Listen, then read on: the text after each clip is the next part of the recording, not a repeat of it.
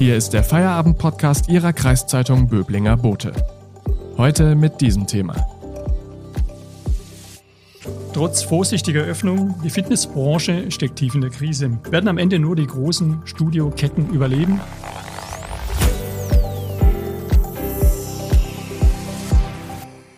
Am Mikrofon ist Martin Gerstner. Hallo.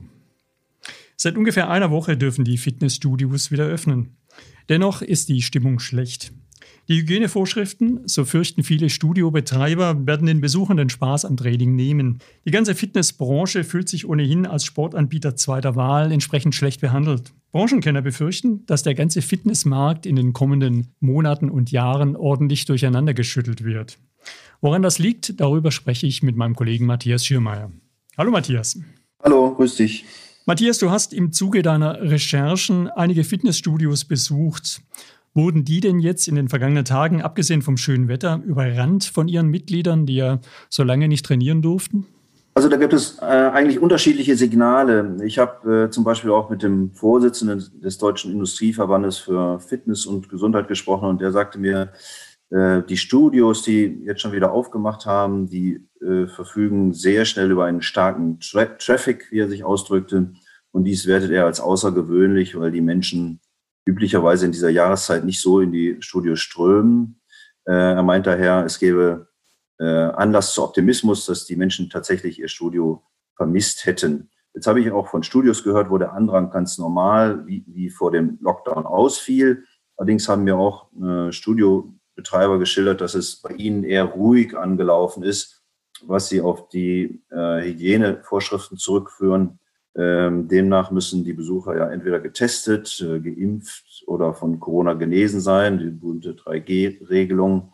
Äh, da äh, wollen beispielsweise die vielen Ungeimpfte dann demnach doch keinen Test machen, nur um einmal zu trainieren. Und es gibt äh, zusätzlich noch einzelne Studios, die Wert darauf legen, dass man mit Maske trainiert. Und wer selbst äh, ins Studio geht, der ahnt, dass dies beschwerlich ist und vom Trainieren dann abschrecken kann. Äh, so sehr sich der Einzelne dann auch darauf freuen mag, wieder an den Geräten Sport machen zu können. Und äh, in der Tat, du sagst es, das schöne Wetter mag natürlich auch ein Faktor sein, dass sich viele jetzt sagen, jetzt habe ich so lange auf die Wiedereröffnung gewartet, dann kann ich auch noch ein paar Tage länger warten, um äh, mich an den sommerlichen Tagen dann an der frischen Luft zu bewegen. Das Tragen von Masken und diese ganze Testerei kann natürlich schon ein bisschen die Spontanität rausnehmen. Das beschreibst du ja in deiner Geschichte auch. Ähm, was stört denn die Studiobetreiber besonders? Ähm, Hygiene, glaube ich, da sind Sie alle einig, muss sein, aber wo fühlen Sie äh, sozusagen, dass die Schraube da etwas zu sehr angedreht wird? Äh, ich meine, natürlich will ja niemand von denen, dass äh, in ihren äh, Studios ein Corona-Infektionsherd entsteht. Insofern haben die Betreiber da ein großes Interesse natürlich an der, an der Einhaltung der Vorschriften. Doch ähm, scheinen all die Maßgaben, wie gerade erwähnt, ja einige Leute da abzuschrecken. Und das behindert dann die Studios in ihrem Bemühen, die bisherigen äh, Mitglieder zum Kommen zu motivieren und in dem Bemühen, neue Mitglieder zu gewinnen. Ne? Denn das ist ja unabdinglich, wenn ein Studio überleben will, Überall gibt es eine gewisse Fluktuation, äh, die das Neukundengeschäft, ähm, äh, die durch das Neukundengeschäft ausgeglichen werden muss. Und im Sommer findet dieses Neukundengeschäft praktisch nicht statt. Äh, völlig unabhängig von Corona.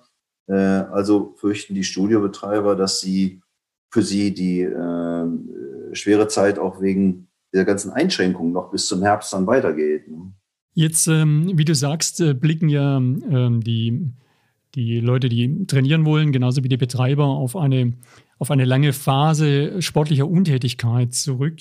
In dieser Phase haben einige ja sozusagen aus Solidarität ihre Beiträge weiterbezahlt, zumindest ähm, für einen gewissen Zeitraum. Hat das die Bilanz noch ein Stück weit gerettet der Studios? Äh, da gibt es offenbar ganz unterschiedliche Modelle. Äh, manche Studios haben den, den vollen Beitrag einfach weiter abgebucht, auch ohne das Mitglied zu befragen. Andere haben äh, den äh, Beitrag auf die Hälfte reduziert, ähm, äh, in der Hoffnung, dass die Menschen äh, kein Interesse daran haben, ihr Studio vor die Hunde gehen zu lassen. Ähm, ähm also äh, quasi als Solidaritätsbeitrag. Ähm, diese Beträge, also die, die Abbuchung äh, letztendlich fortzusetzen, das ist im Grunde aber auch notwendig, weil die äh, Kosten der Studios ja nicht auf Null runtergehen plötzlich, also in, im Lockdown. In vielen Fällen ist zum Beispiel die Miete unge, äh, ungemindert weitergelaufen und dann sind auch immer noch Energiekosten zu verzeichnen. Gut, die Mitarbeiter wurden dann zumeist in Kurzarbeit geschickt oder haben, sofern sie frei beschäftigt äh, sind oder waren, dann gar keine Arbeit gehabt, mussten also auch nicht bezahlt werden. Aber insofern sind diese Solidaritätsbeiträge neben den staatlichen Hilfen die es ja dann auch in den allermeisten Fällen gegeben hat, äh, ein Rettungsanker gewesen, um letztendlich eine Insolvenz oder sich anbahnende Insolvenz äh, zu verhindern. Ja. Trotzdem haben viele dann tatsächlich ihren, ihren Beitrag storniert. Wie sieht das denn jetzt bei eingeschränkter Öffnung aus? Gibt es da Möglichkeiten oder gäbe es Möglichkeiten für die Nutzer, ihre Beiträge meinetwegen zu, zu vermindern zum Beispiel?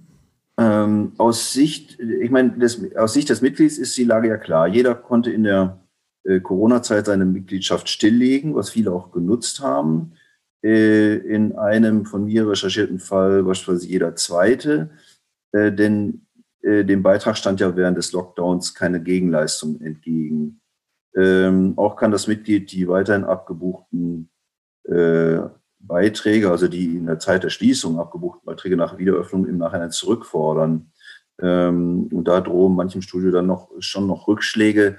Was jetzt nach äh, der Wiederöffnung passieren wird, ist eigentlich, ähm, da gibt es so rechtliche Fragen, die jetzt äh, möglicherweise auch im, im Ernstfall dann erst vor Gericht werden äh, könnten, weil es ähm, diffizile juristische Fragen sind. Also kann ich wegen der Einschränkungen äh, bei der Dienstleistung sozusagen ähm, meinen Beitrag zumindest teilweise noch zurückhalten. Also darüber sich, lassen sich einfach keine pauschalen Aussagen treffen. Am Ende hat man den Eindruck, könnten ähm, die großen Ketten profitieren von dieser Krise. Es gibt ja einige am Markt. Ähm, wie ist dein Eindruck? Werden die kleineren inhabergeführten Studios ähm, da am Ende untergehen und die großen Ketten überleben? der Vorsitzende des Industrieverbandes für Fitness und Gesundheit sagte mir, dass sich der äh, Fitnessmarkt sicherlich konsolidieren werde. Er wisse von, äh, wie er sagte, extrem vielen Gesprächen, in denen es über, äh, um eine Übernahme oder Abgabe von inhabergeführten Fitnessstudios gehe. Ähm, dies führte allerdings auch auf die Altersstruktur bei den Inhabern zurück. Ich meine, die die Branche boomt ja seit äh, Jahrzehnten, ist in den 80er Jahren groß geworden und viele, die damals relativ jung eingestiegen sind in das Geschäft, die sind heute zwischen 55 und 65 Jahre alt. Ähm, die, so meinte er, würden sich nun genau überlegen, ob sie sich diesen Versuch der Wiederbelebung jetzt nach der dritten Pandemiewelle nochmal antun sollen. Aber genaueres äh, wird sich natürlich auch erst im vierten Quartal zeigen, wenn absehbar ist, ob es eine vierte Welle zum Beispiel gibt oder nicht gibt und äh, wie sich die Branche erholt. Also wenn aber die Corona-Einschränkungen anhalten und gerade diese inhabergeführten Studios, die, die dann ja weniger Geld zum Investieren verfügbar haben, sich nicht rasch erholen, dann wird der äh, Schrumpfungsprozess der Branche sicherlich dazu führen, dass die großen Filialisten und Franchise-Systeme, also McFit, Fit, FitX, CleverFit oder auch eben Kieser, dass die noch stärker werden und das vor allem zulasten der Kleinen. Wie sich ähm, die Corona-Krise auch auf die Hersteller von Fitnessgeräten auswirkt, darüber sprechen wir nach der Pause. Wenn Ihnen der Podcast gefällt, abonnieren Sie ihn, damit Sie täglich auf dem neuesten Stand bleiben. Übrigens, den Böblinger Boten gibt es auch digital als E-Paper für 27,90 Euro im Monat. Damit lesen Sie Ihre Zeitung bequem auf dem Laptop, Tablet oder Smartphone. Unterstützen Sie Ihre Kreiszeitung mit einem Abo. Danke.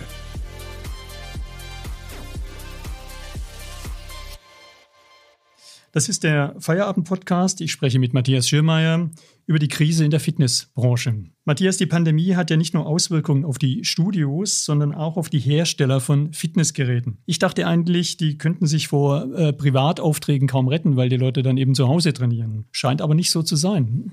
Nach Verbandsangaben gehen die Geräte äh, lediglich zu 20 Prozent in den Privat privaten Markt, aber eben zu 80 Prozent in den Commercial Fitness Markt, also an die Studios letztlich.